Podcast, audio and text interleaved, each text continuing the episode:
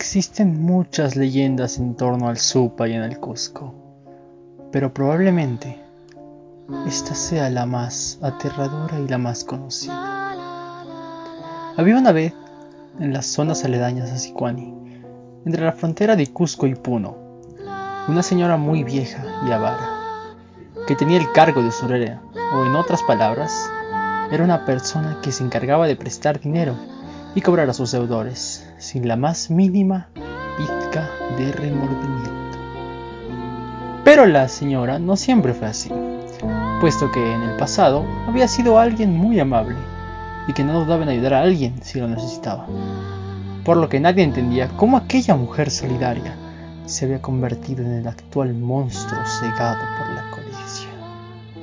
Es así que un día la mujer murió y se hizo un funeral a las afueras de la comunidad, al cual solo asistieron unas pocas personas debido a la fama que se había ganado la señora. Pero las pocas que asistieron se llevarían una gran sorpresa ese día y un gran susto con esta.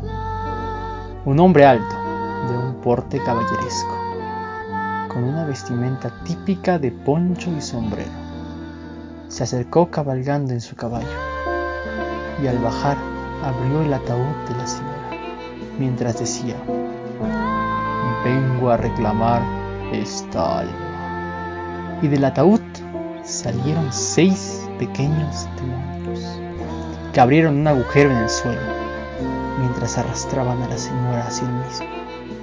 Una vez terminaron de llevársela, el hombre volteó hacia el resto de personas en el funeral y se presentó